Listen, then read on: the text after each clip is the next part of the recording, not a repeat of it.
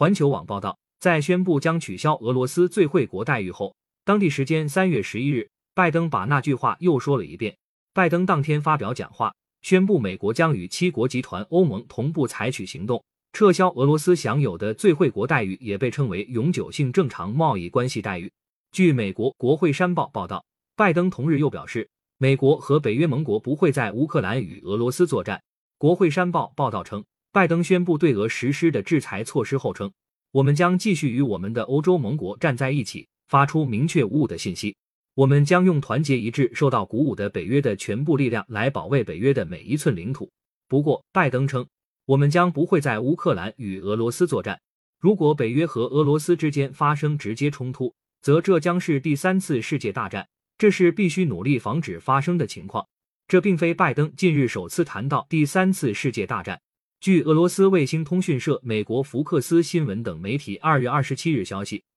拜登在美媒二十六日播出的节目中就俄乌冲突接受采访时认为，美国有两个选择，一个是与俄罗斯开战，开启第三次世界大战；除此之外，就是制裁俄罗斯。随后后，俄罗斯外交部长拉夫罗夫在卡塔尔半岛电视台二月二十七日发布的采访内容中提到，拜登发表的关于制裁和第三次世界大战的言论。拉夫罗夫警告说，如果发生第三次世界大战，则将是毁灭性的核战争。感谢收听羊城晚报广东头条，更多新闻资讯，请关注羊城派。